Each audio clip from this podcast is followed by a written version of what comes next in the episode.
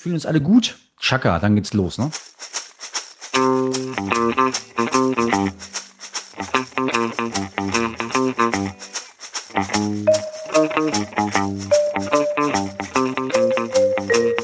Wenn heute schon morgen wäre.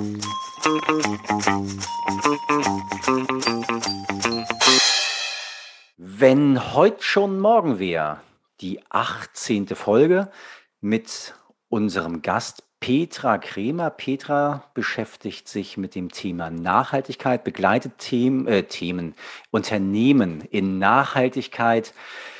Spannendes, hochaktuelles Thema. Danke, Petra, dass du, dass du hier bist. Ich bedanke schon mal direkt am Anfang. Freue mich sehr auf die Sendung. Hallo, Petra. Ja, hallo ihr beiden. Vielen Dank, dass ich äh, die Einladung bekommen habe, heute mit euch hier über das Thema Nachhaltigkeit zu sprechen. Ja, und hallo Christian. Hallo ihr zwei. Hallo Petra, schön, dass du bei uns bist. Ja, springen wir direkt rein ins Thema. Ähm, wie immer unser Check-in und einfach mal die Runde. Petra, wie geht's dir heute? Hast du eine Erwartung an die Sendung? Und ja, gibt es einen ultimativen Gruß aus dem Gestern, also etwas, was dir gestern begegnet ist im weitesten Sinne und was du, auf was du morgen gut verzichten könntest? Ja, also das, äh, ja, tolle Intro-Fragen. Also fange ich direkt an. Wie geht es mir heute? Es geht mir sehr sonnig gut. Die Tochter ist gerade an den Badesee gefahren. Das ist doch mal eine tolle Aussicht fürs Wochenende und ich freue mich wirklich äh, richtig auf das Gespräch mit euch. Ja, was erwarte ich von der Sendung? Von der Sendung erwarte ich, dass wir äh, uns wirklich in einem interessanten Austausch befinden. Und dann wünsche ich mir natürlich, dass ihr danach genauso von der Nachhaltigkeit inspiriert seid wie ich. Und ähm, der ultimative Gruß aus dem Gestern, ja, das äh, ist etwas, wenn ich etwas nicht mehr sehen möchte auf dieser Welt, sind das Plastikteppiche in Ozeanen. Ja, oh ja, groß, Gro große Plastikteppiche, großes Thema. Ja, danke, Petra. Christian, wie geht's dir heute? Ja, mir geht's auch sehr sonnig, sehr warm hier im Süden Deutschlands. kennt man gar nicht mehr. Was erwarte ich von der Sendung? Auch ganz viele Inhalte oder ganz viel neues Wissen über Nachhaltigkeit. Ja, man hört es ganz viel, auch bei uns im Unternehmen. Das ist jetzt das Thema, das will jeder machen. Die USA, die wollen das unbedingt, also unser Mutterkonzern und ja, was du da einfach zu sagen hast, das interessiert mich einfach total. Und was ist mein ultimativer Gruß aus dem gestern? Uh, da gibt es ganz viel. Aber ich glaube, ja, so, so, gerade beim Thema bleiben, so einmal ähm, To-Go-Becher fürs einmal verzehren, also während der Pandemie natürlich jetzt ganz oft gehabt. Jetzt gibt es ja so schöne Konzepte, sogar bei uns in der Kantine total toll, Mehrwerk oder Mehrweg Mehrwegbesteck oder Mehrwegboxen zum das Essen aus der Kantine holen, finde ich cool. Frank, wie geht's dir heute? Ihr werdet es kaum glauben, aber auch ich antworte mit, es geht mir sonnig, weil auch im Norden scheint die Sonne. Auch hier ist gutes Wetter. Kann das gerade sehr genießen. Bin drin mit euch. Ähm, ja, genieße das aber auch sehr. Freue mich irgendwie auf ein tolles Gespräch. Und das ist so ein bisschen auch die Erwartung an die Sendung bin sehr neugierig, Petra, auf das, was du zu berichten hast, auch auf die Seite, auf wie du Nachhaltigkeit, Nachhaltigkeit betrachtest, da einfach mal ein paar neue Aspekte aufzumachen. Und genau mein ultimativer Gruß aus dem Gestern ist ein Stück weit einfach auch, ich mache es mal groß, so ein bisschen die Unehrlichkeit, mit der wir auch vor allem über dieses Thema Nachhaltigkeit diskutieren, sondern tatsächlich auch mal dahin zu gucken, dass wir da in eine ehrliche, wirkliche Diskussion kommen und wirklich drauf gucken, was bringt uns vorwärts und das frei von Lobbyisten, Interessensgruppen und wirklich darauf gucken, wie können wir dafür sorgen, dass es ein Stück weit, ja, auf der ganzen Welt ähm, nachhaltiger und ressourcenschonender vonstatten geht. So, das ist so ein bisschen das, das ganz große Ding einmal aufgemacht, aber ich finde, es ist der Moment, es hier sagen zu können. Mhm. Und werf den Ball rüber zu Christian, dass wir einfach mal anfangen können, neugierig zu sein. Und du hast ja. es im Vorgespräch gesagt, du bist es so unbändig. Ich, bin's, ich bin total neugierig, aber erstmal, Petra, neugierig, was, was du so mitbringst und wer du so bist, würde mich mal oder uns interessieren, was hast du denn mal gelernt was machst du heute und was ist so dazwischen irgendwie passiert? Wie kamst du zu dem oder zu der Person, die du heute bist oder zu dem Beruf, den du heute, den du heute ausführst oder machst? Mhm, ja, also ich habe mal gelernt, äh, Diplomkauffrau, ganz klassisch, Marketing und Controlling in den Schwerpunkten. Da sieht man schon die zwei Herzen meiner Brust, ja. Kreativität und Analytik. Äh, das ist so, was mich mein ganzes Leben auch begleitet, was ich dann auch äh, gemacht habe. Ähm, was ich jetzt äh, gemacht habe in der Zeit, ist, dass ich ähm, sehr bunte, äh, sehr diverse Erfahrungen in unterschiedlichsten Unternehmen mit unterschiedlichsten Kulturen gemacht habe. Ich bin also beruflich sehr viel gereist, habe viele Menschen kennengelernt, also von Asien bis Amerikas und in Europa alle Himmelsrichtungen. Äh, ich war als Managerin im internationalen Bereich tätig, insbesondere dann in den Bereichen Marketing, Produktmanagement, Innovation, also alles, was, und das passt ja zu eurem Podcast, alles, was in die Zukunft gerichtet ist. Ja. Ich habe sehr viele Themen belegt, die in die Zukunft gerichtet sind. Und damit ähm, war ich neben den Linienfunktionen auch immer in der Transformation von Unternehmen, also immer sehr stark in Change, in der Transformation. Und das ist ja immer so ein schönes Wort, was man so sagt. Ich mache das mal sehr pragmatisch. Also ich habe dann so ein Unternehmen mal ähm, strategisch äh, sozusagen und auch operativ begleitet. Das macht man ja nie alleine, sondern da sind ganz viele Menschen beteiligt, von einem reinen Produktionsunternehmen hin zu einem Produktionshandelsunternehmen mit heute 50 Prozent Handelsmarkenanteil. Ähm, ein Unternehmen von schmutzigen Industrien in saubere Industrien, da kommen wir schon in den Bereich der Nachhaltigkeit und jetzt jüngsten Erfahrungen, die letzten fünf Jahre ein Unternehmen von reinen Produkten hin zu einer Nachhaltigkeits-DNA, um mal so ein paar Highlights zu nennen.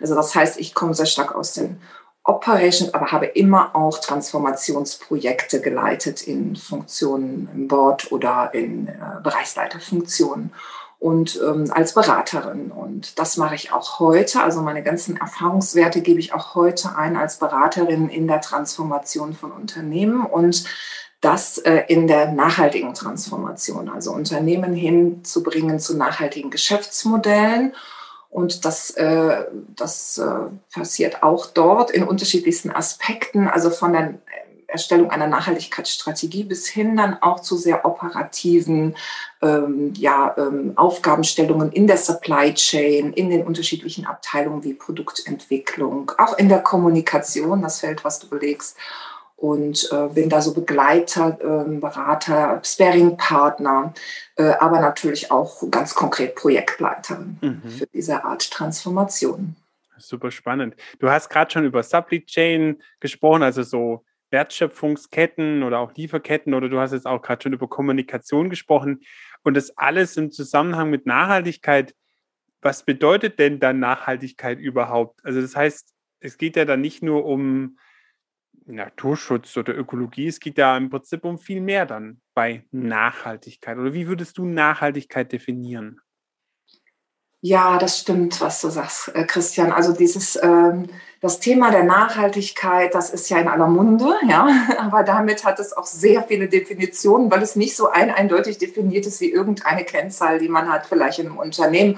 Und es hat noch heute sehr viele Interpretationen. Aber für mich ist das, was äh, schon 1987 die Brundtland-Gesellschaft gesagt hat, ähm, eigentlich so, dass das für uns inspirierendste und auch bedeutungsvollste. Und ähm, das heißt, nachhaltig ist eine Entwicklung, die den Bedürfnissen einer heutigen Generation entspricht, ohne die Möglichkeiten künftiger Generationen zu gefährden, ihre eigenen Bedürfnisse zu befriedigen und ihren eigenen Lebensstil zu wählen. Also es geht immer darum, sozusagen in die Zukunft, das ist wirklich jetzt so, in die Zukunft zu schauen, was tue ich heute und welche Auswirkungen hat das auch auf nachfolgende Generationen.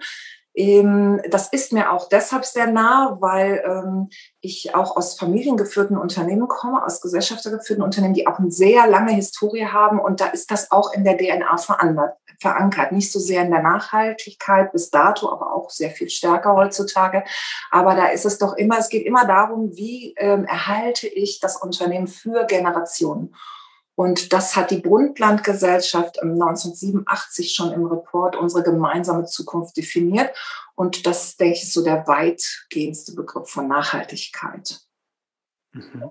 Spannend. Das, das ist cool. Ja. Seht ihr das anders oder nee, was habt nee. ihr bisher assoziiert? Ja, also wenn ich halt von Nachhaltigkeit bisher mal gehört habe, klar, dann war es immer mehrere Säulen. Also es ging so um soziale Nachhaltigkeit, klar, dass es den Menschen gut geht, aber es geht auch um die ökologische Nachhaltigkeit irgendwo, dass man vielleicht irgendwann sogar CO2-neutral produziert oder auch die, die, die Häuser irgendwie macht. Und ich habe auch in einem Versandhandelsunternehmen gearbeitet, dass auch die Lieferketten irgendwo nachhaltig sind, dass die Menschen, die es herstellen, also klar, das, das Große war mir schon bewusst, klar, aber ich finde den Satz, den du gesagt hast, dass diese zukünftigen Generationen, dass die auch gut leben können sollen, das finde ich gut. Also das trifft sehr gut auf den Punkt. Weiß nicht, Frank, wie du es siehst? Ja, sprich, sprich weiter. Ähm, also wie du es siehst, das kam jetzt gerade so etwas verhackt bei mir an. Also, ja, aber letztlich ist es, ist, geht es genau in die Richtung. Also einfach den Blick darauf zu haben, was, ähm, was tun wir vor allem mit unseren Ressourcen, wie endlich sind die ganzen Geschichten, dass sie nicht unendlich sind, haben wir, glaube ich, mittlerweile verstanden. Und damit sind wir wieder in so einem Lernprozess und keine Sendung ohne Lernen. Also auch da müssen wir lernen dass wir, dass wir mit unseren Ressourcen in eine ja, Nachhaltigkeit gehen, also dass wir, dass wir darauf aufpassen, uns auch vor allem energiemäßig in eine andere Versorgung zu bringen. So, das ist für mich, glaube ich, im Moment das Thema, ja, wahrscheinlich ein bisschen selektiv gesehen. Peter wird es wahrscheinlich gleich wieder größer machen, was auch richtig ist. Aber das ist das, was bei mir so im ersten Moment aufblitzt. Aber Petra, wenn wir dann einfach mal weitermachen, wie, wie bist denn du zu dem Thema eigentlich für dich gekommen? Du hast es schon so ein bisschen beantwortet, du bist, warst viel unterwegs, aber gab es irgend so Moment, wo du gesagt hast, das ist es, das ist ähm, rückblickend der Moment gewesen, wo ich gesagt habe, das ist mein Thema, das treibe ich? Also es gab viele Momente im, im Rahmen meiner beruflichen Karriere, muss ich sagen. Also diesen einen Moment, was äh, den gab es so nicht. Aber ich bin ja sehr viel gereist und habe am Anfang zum Beispiel sehr viel in der Textil-Supply Chain gesehen, ja in Asien. Und das sind so ähm, Erlebnisse, wenn man das so, so sieht, ja, dann, dann stellt man sich schon die Frage, was alles da sinnvoll ist, ja. Und ähm, das, ähm, das diskutiert man natürlich dann auch mit Leuten, aber das war halt, man muss sagen, ich komme ja aus einer Generation äh, der, von Managern, die auch eine Prägung hatten, ja, und die eine Erziehung hatten und die eine Leadership-Trainings hatten und, und Management-Trainings einer bestimmten Couleur und dann ähm, ist es nicht so im Vordergrund gewesen. Ja, es gab halt ähm, diese sehr ähm, einseitige Sicht auf rein die ökonomischen Zielsetzungen eines Unternehmens. Ja, breche sie auf drei KPIs runter und dann bist du ein erfolgreicher Manager, Managerin. Ja, und äh, so, das war so das Erste. Und, und dann bin ich dann aber wirklich vor zehn Jahren, ähm, und, und dann geht man so weiter. Ich habe mal ein Sozialunternehmen beraten, habe ich auch gedacht, sehr interessant, ja, wie ähm, also Non-Profit-Organisationen agieren. Das könnte man dann auch wieder in Verbindung bringen mit Profit-Organisationen. Da gibt es doch vielleicht auch Schnittstellen, da kann man doch auch ähm, was übernehmen. Also ich denke immer so in Assoziationen, wenn man was sieht auf der Welt, was, was kann man anderswohin adaptieren, auch durch die unterschiedlichen Branchen, in, die ich, äh, in denen ich gewesen bin. Ja, Also muss eine Branche immer so agieren, wie sie agiert, kann sie nicht etwas aus einer anderen Branche übernehmen.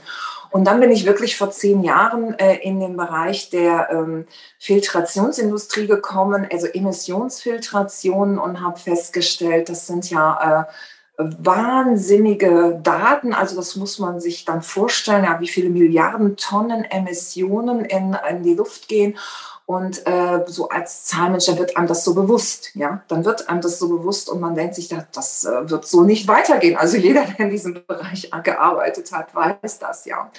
Und äh, dann, ähm, dann kam so dann der nächste ähm, Impuls, ja, sich stärker mit dem Thema zu beschäftigen. Und dann die letzten ähm, fünf Jahre, als ich ähm, in der Festanstellung war, hatte ich die große Chance, ähm, in einem Unternehmen größten finnischen, mit größten finnischen forstwirtschaftlichen Konzern zu arbeiten, der die DNA wirklich ähm, ja also nachhaltig geprägt ist, ja also von von der ganzen äh, DNA des Unternehmens und auch die große Chance, dort sehr viel zu lernen über Nachhaltigkeit, über Biodiversität, über Circular Economy, auch die große Chance hatte, dort in diesen Bereichen tätig zu sein Und äh, das hat mich äh, so sehr inspiriert, aber auch so ähm, sehr gepackt, dass ich gesagt habe, äh, ich möchte alles dafür tun, dass, dass so viele Unternehmen als möglich sich diesem Denken auch anschließen, ja, einer nachhaltigen Welt. Und äh, dann ist es auch so, dass jetzt natürlich ähm, wir immer schneller agieren müssen und ähm, da, ähm, weil, weil einfach die Zeit läuft dann davon, ja, also wir haben lange nichts getan und jetzt müssen wir es sehr schnell tun. Und dann äh, gilt es bei der Nachhaltigkeit immer, Christian, so wie es du es auch gesagt hast, also wo kann ich als Einzelner oder wo können, kann Unternehmen einen, einen Beitrag leisten? Und dann habe ich mir gesagt, nun ja, ich habe jetzt äh, 25 Jahre Transformation gemacht. Das ist meine Kompetenz und da kann ich den größten Beitrag leisten, indem ich schön. das jetzt nutze. Aber das ist total schön zu hören, wie du da jetzt dazugekommen bist zu dem Thema Nachhaltigkeit. Echt spannend. Voll toll. Vielen Dank, dass du das äh, mit uns geteilt hast. Ähm, was uns mal oder was mich mal interessieren würde, warum stehen eigentlich jetzt auf einmal alle auf Nachhaltigkeit? Also du hast ja vorher gesagt, diese, diese, wie hießen die, die Bundler, wie, die, Bundlandkommission. Bund, mhm. genau, Bundlandkommission hat irgendwie 87 schon Nachhaltigkeit ähm, definiert. Das ist jetzt 24 Jahre her, weiß nicht, mhm. ja. Warum jetzt? Warum 2021? Ich finde auch so, in den letzten ein bis zwei Jahren dieses Thema Nachhaltigkeit, auch Ökologie, das geht ja durch die Decke. Sogar die CDU redet ja manchmal von Klimaschutz. Also warum jetzt? Warum jetzt und warum nicht schon vor zehn Jahren? Oder was denkst du, warum jetzt und warum nicht schon früher? Ja, das äh, müssten wahrscheinlich, äh, ich weiß nicht, Sozialwissenschaftler beantworten können, warum Gesellschaften sich so schwierig verändern. Ja, also ich denke, das ist eine, eine ganz, ganz, also aus meiner äh, Perspektive jetzt ist es so, dass es ähm, eine sehr große kulturelle Veränderung bedeutet, also für die Gesellschaft. Ja, es bedeutet auch eine extrem kulturelle Veränderung äh, in der Geisteshaltung, wie wir Wirtschaft sehen und welche Bedeutung Wirtschaft hat und welche Bedeutung Unternehmen überhaupt haben. Ja, äh, also wozu, was ist der Zweck von Unternehmen? Und äh, das ist natürlich so, wenn wir aus einem, einer wachstumsorientierten Welt kommen, wo das ja auch, wo jeder auch individuell seinen Wohlstand und sein Wohlbefinden und sein Wohlgefühl und sein, ne, ich, ich, ich bin jetzt hier gut eingerichtet, äh, so hat, dann ist es auch sehr schwierig, äh, sich äh, zu transformieren. Also das gilt meines Erachtens, also ich kann es sehr gut beurteilen für Unternehmen. Ja, Unternehmen sind immer einfacher zu transformieren in einer Krisensituation, denn in einer besonderes, ja, sage ich mal, guten Situation, es sei denn, sie sind jetzt per se sehr lernende Organisationen oder sehr agile Organisationen. Ähm, und ähm, deshalb glaube ich, das hat so was damit zu tun, ähm, wie, wie, wie schnell können wir ähm, sozusagen uns transformieren als Gesellschaft insgesamt. Dann hat das natürlich viele politische Dimensionen, die ich jetzt nicht beurteilen kann. Also das ist nicht so mein Feld. Und ähm, warum sprechen jetzt alle Menschen davon? Ja, weil wir jetzt, glaube ich, wirklich feststellen, es ist jetzt wirklich an der Zeit, etwas zu transformieren. Und es ist deutlich sichtbar. Ähm, wir haben jetzt äh, gerade diese Woche der IPCC-Report, also der Klimareport, das ist euch bestimmt auch bekannt, ne, der jetzt wieder ähm, in den letzten drei Jahren erarbeitet wurde. Ähm, über 200 Wissenschaftlerinnen sind beteiligt. Und das sind so eindeutige Indikatoren, dass äh, wir so nicht weitermachen können, wenn wir, wenn wir als Gesellschaft nachhaltige Entwicklung haben wollen. Ja, also wenn wir diesen Planeten und diese Erde für die nachfolgenden Generationen erhalten wollen oder ihnen die Lebensmöglichkeiten. Ich finde eigentlich so, das finde ich so das äh, Interessante noch, ne, weil mit dem Planeten, dann wird so groß, was auch der Frank sagt, nicht? Und alle sagen, ja, der Planet das wird sich schon alles selber finden und die Natur und dann gibt es ja wieder die und jenen. Also ich finde wirklich zu sagen, die Lebensmöglichkeiten ja, für die nachfolgenden Generationen sollen die gleichen sein wie für meine Generation. Das ist so mein Anliegen. Also einfach diese Freiheit zu haben, mein Lebensmodell zu, ja, wirklich zu wählen. Und das kann ich nur in einem gesunden, auf einem gesunden Planeten. Ja, also wenn ich äh, äh große Regionen habe, in denen ich nicht mehr leben kann oder nur noch unter sehr ähm, ja, krassen Voraussetzungen, dann wird es schwierig. Petra, aber wenn ich jetzt da einmal kurz reinfrage, ist es, ein, ist es ja auch ein Stück weit so, wenn wir davon ausgehen, das tun wir aber auch ein Stück weit, dass wir einfach aus so einer ähm, Richtung der ja, Profitorientierung kommen und wir auf sehr kurzfristige Ziele ja auch immer gucken, nämlich dass der Profit stimmt. Ähm, und du hast es eben gesagt, es ist der Anreiz, möglicherweise in, in der Krise lässt es sich einfacher transformieren. Solange der Profit aber stimmt, gibt, gibt es Anreize, die, es, die für ein Unternehmen jetzt in Richtung Nachhaltigkeit zu denken, wenn wir jetzt mal von der gesamtgesellschaftlichen Verantwortung, die ich ja groß genug finde, aber einfach mal absehen. Das kann ich aber auch, es, auch da kenne ich viele Menschen, die es versuchen wegzudiskutieren und immer kurzfristig denken, welche Anreize siehst du, kann es geben für ein Unternehmen in Nachhaltigkeit, ja auch ein Stück weit zu investieren, weil das ist ein großes Invest, das bedeutet eine Veränderung, ist völlig klar.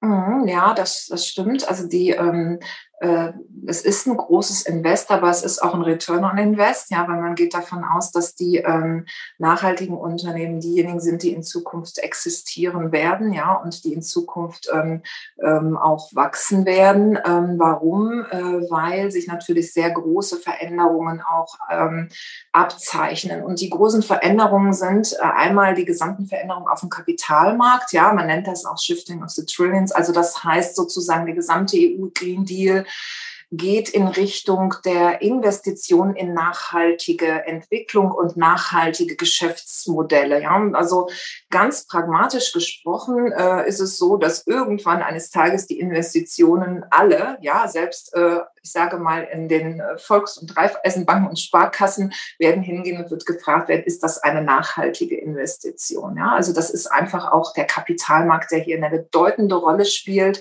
Man nennt das auch die äh, ESG-Kriterien. Ja, also es ähm, sind die sogenannten Environmental Social Governance Kriterien, die jetzt ähm, noch in, in Standarddefinitionen oder die noch wo noch Standards auch definiert werden, aber wo viele schon vorhanden sind. Und diese fließen alle jetzt schon ein in Risikobewertung, Risikoanalysen. Also wenn man jetzt eine ganz, macht es auch sehr pragmatisch, wenn man eine ganz normale Due Diligence macht fürs Unternehmen, dann sind heute schon nicht nur äh, Wirtschaftskennzahlen dort drin, sondern auch diese Risikoanalysen.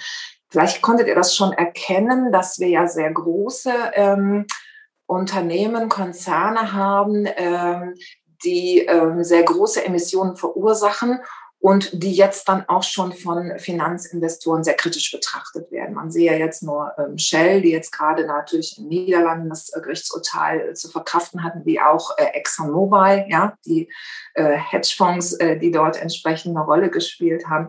Und äh, ich denke erstens, also erstens der Kapitalmarkt.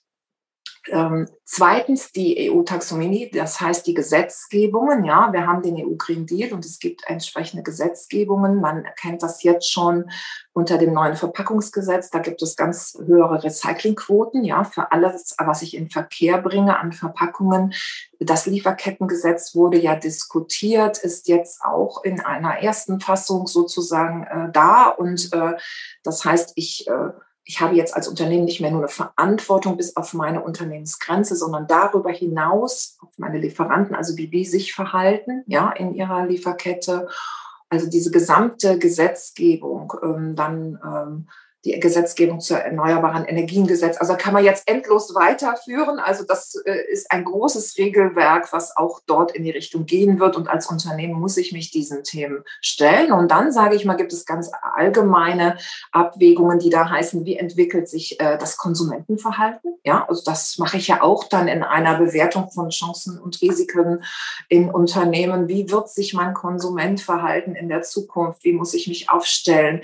Wie werden sich Kunden Kundenverhalten, wenn ich jetzt irgendwo ein Zulieferant bin, ja, werden große Konzerne sind jetzt heute ja sehr stark schon in, in Richtung ähm, nachhaltiger Entwicklung. Das werden die runterbrechen auf ihre Lieferketten, ja, weil die sozusagen auch ja, äh, gezwungen sind, das wollen, möchten, äh, ihre Strategie dahingehend ändern, die Lieferketten mit einzubeziehen. Und selbst wenn ich dann in, als dritter Lieferant von großen Konzernen irgendwo sitze, dann wird es auch mich treffen. Also ähm, ich kann das sehr pragmatisch sagen aus meiner letzten Tätigkeit. Da wurden alle Lieferanten wirklich sehr stark schon in ähm, die äh, nachhaltige Lieferkette ein, also einbezogen, ja. Und da mussten sehr viele Kriterien erfüllt sein.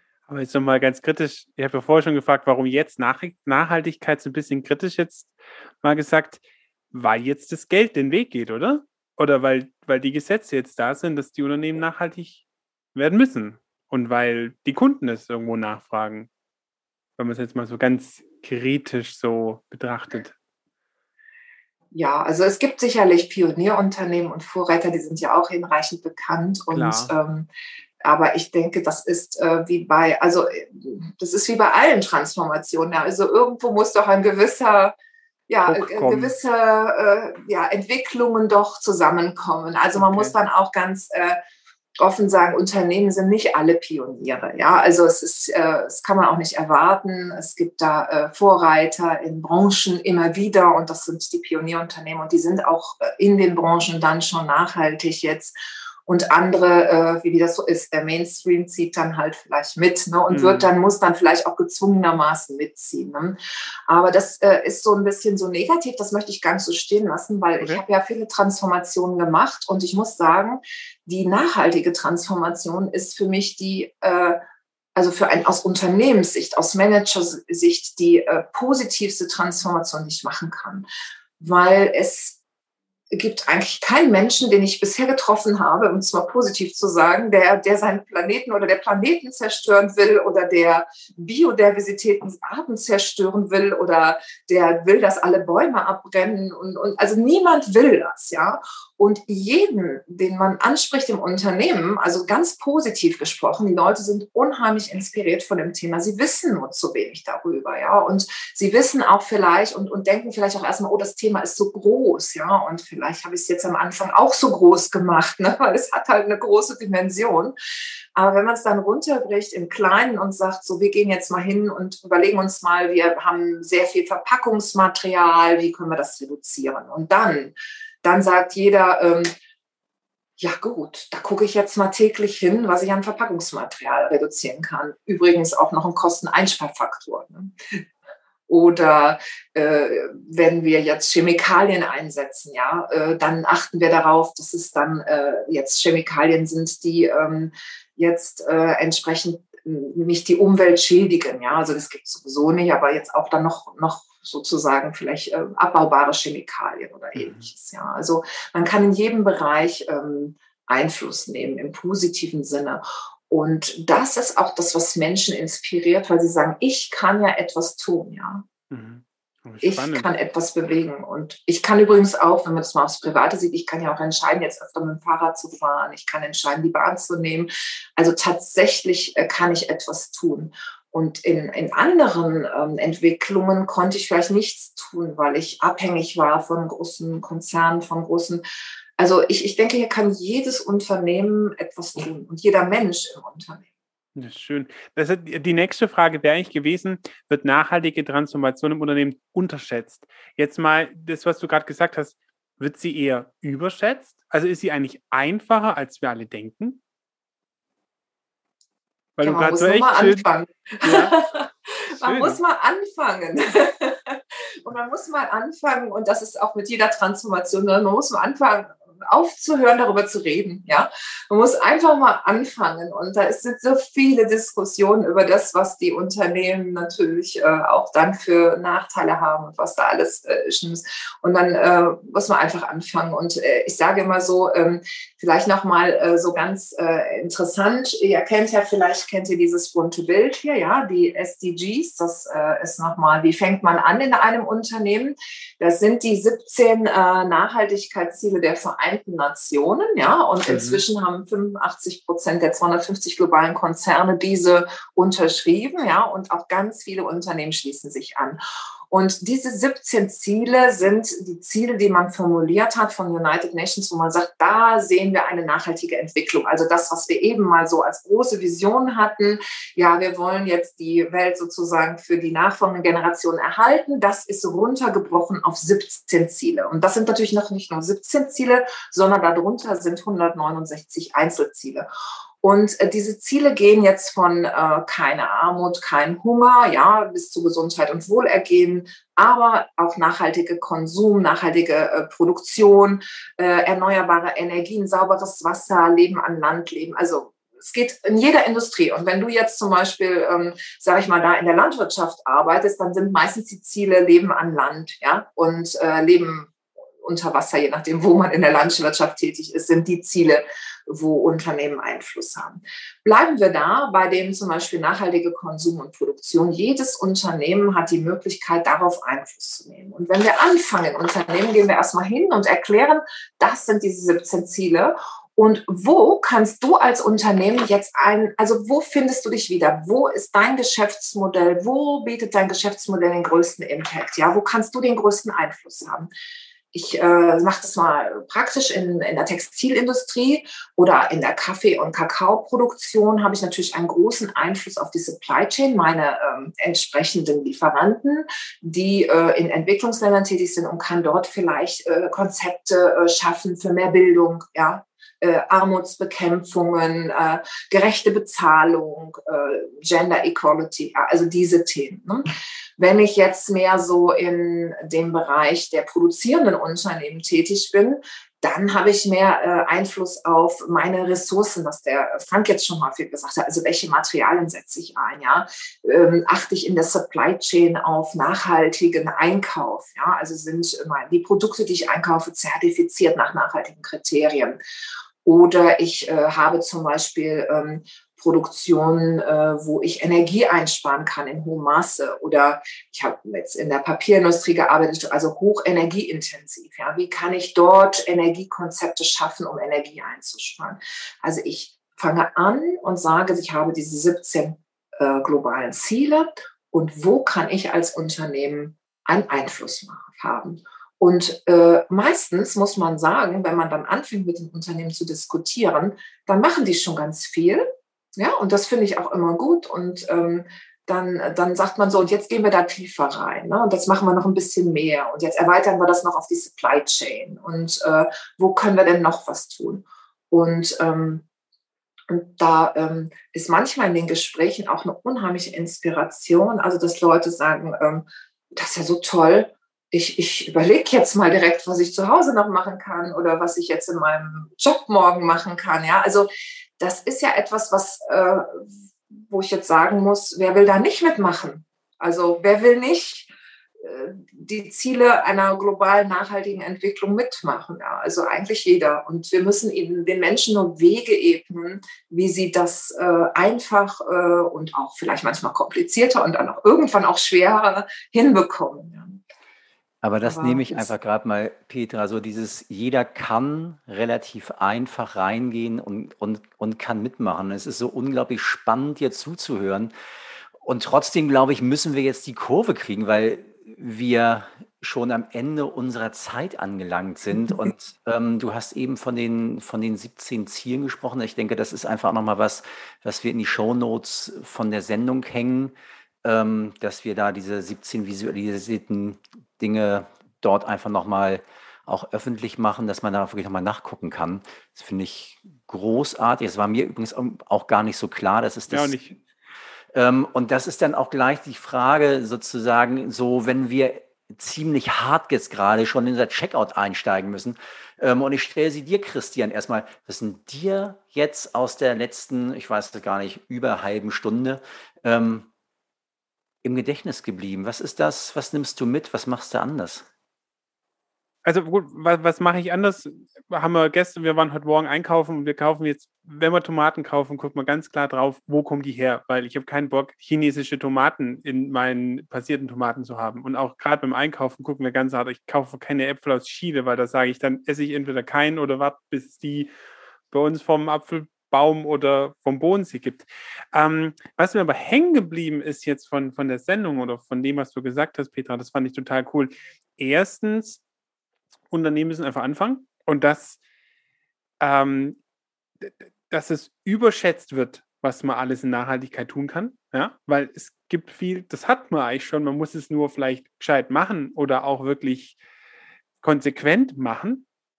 Und das Zweite fand ich auch toll, dass du gesagt hast, es gibt schon viele Pioniere und davon weiß man irgendwie gar nicht, noch gar nicht so viel. Also vielleicht müssten wir auch, Frank oder Peter, vielleicht kannst du uns ein paar tolle Unternehmen auch mal nennen, mit denen wir auch sprechen können. Das würde mich total interessieren, dass wir einfach mal so schauen, was gibt es da denn eigentlich schon für so Konzepte und für auch Unternehmen, die halt total tolle Ideen haben. Und da würde ich das würde mich doch mehr interessieren und das ist bei mir hängen geblieben, dass es das schon sehr gibt. Vielen Dank dafür. Ja, und dann muss natürlich an Petra die Frage kommen, einfach auch als, als die ultimative Checkout-Frage. Was ist denn dein Wunsch, wie in zehn Jahren über dein Thema gesprochen wird? Also Hm. Nachhaltigkeit. Ja, mein Wunsch wäre, dass wir nur noch über Lösungen sprechen, ja. Dass wir nur noch über Lösungen sprechen und uns äh, als Unternehmen, als Beraterin, als äh, Coaches äh, sagen, Mensch, ähm, das ist doch eine tolle Idee, kannst du das übernehmen und uns gegenseitig mit diesen Lösungen zur nachhaltigen Transformation wirklich äh, ja, gegenseitig weiterbringen auf dem Weg der nachhaltigen Entwicklung. Das würde ich mir wünschen. Heute wird zu viel über Probleme gesprochen. Ja, danke dir. Und ich muss noch mal auch noch mal einen Satz da rein sagen, so was bleibt bei mir hängen, ist einfach auch so der, wir reden hier nicht über eine Ökodiktatur, sondern wir reden tatsächlich über etwas, was, was uns, und das soll jetzt gar nicht so pathetisch klingen, was uns insgesamt weiterbringt und was eben auch ein hochkommunikatives Thema ist, nämlich zu gucken, wie schaffen wir auch ein Stück weit Wohlstand für alle. Und damit geht es einfach letztlich auch um eine gerechte Verteilung all dieser Dinge, die wir und hier wie selbstverständlich haben und die ich aber leider nicht überall auf der Welt sehe. Und ja, ich ende wieder mit dem großen Satz, auch dahin zu gucken. Ähm, und wenn ihr ihn kleiner machen wollt, dann haut rein. Ähm, warte da gerade noch mal drauf. Nö, wollte ich nicht kleiner machen. Lassen wir ihn genau so groß stehen und genau dieses Unbedingt. Angebot ähm, was Christian oder diesen Wunsch, den Christian formuliert hat, ja, ist total spannend. Also es ist, ist das Zweite. Ich glaube, wir hier können einfach auch häufiger drüber sprechen. Ja, ich finde, das ist so ganz toll. Ich weiß, dass du jetzt im Checkhaus bist, Frank, aber wenn ich da noch einen Wunsch äußern dürfte, Gerne. äh, weil ihr habt ja so viele, ähm, so viel Kontakt auch zu Führungskräften und Managerinnen und so. Und das wäre jetzt wirklich so eine Denke, ähm, auch so über den eigenen Tellerrand hinauszudenken. Und du hast es ja gerade gesagt, Frank, es größer zu machen. Also ich verstehe, dass man, wenn man Führungskraft ist, auch sehr stark immer in seinem eigenen Team, in seinem eigenen Unternehmen denkt. Aber hier geht es wirklich darum, mit den äh, Development Goals und auch mit der gesamten nachhaltigen Entwicklung weiterzudenken über den Tellerrand. Und da auch den Leuten Mut zu machen, das ist dann auch nicht immer so, ähm, ja, also das ist nicht immer so schwierig oder es bringt da nicht immer äh, so viele Probleme, sondern es bringt auch unglaublich viel Positives in ein Unternehmen, wenn man sagt, wir betrachten nicht nur uns selber, sondern wir gehen wirklich und betrachten einen größeren ähm, Rahmen, nämlich das, was wir beitragen für diese Welt, ja. Voll schön. Das lassen wir genau so stehen, Peter. Tolles Schlusswort. Danke dir, dass du da warst. Vielen Dank. Ähm, es war toll, mit dir zu sprechen, dir zuzuhören. Für mich wahnsinnig informativ. Ja, für mich auch. Vielen Dank, Peter. Danke euch. Danke euch. Tschüss. Tschüss. Tschüss.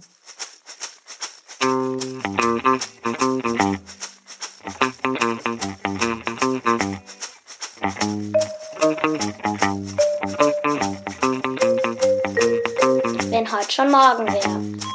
Thank you.